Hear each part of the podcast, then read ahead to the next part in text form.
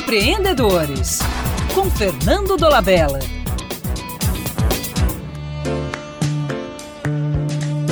Empreendedores não gostam de riscos, por isso tentam minimizá-los através de instrumentos de análise.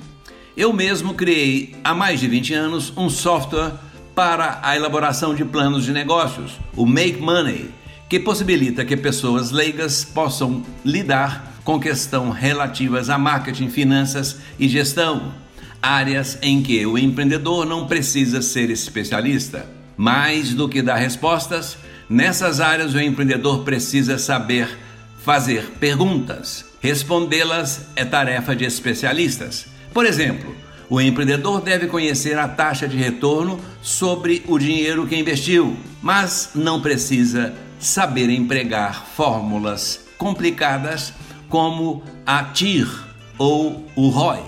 Alguém ou algo como a inteligência artificial pode fazer isso por ele.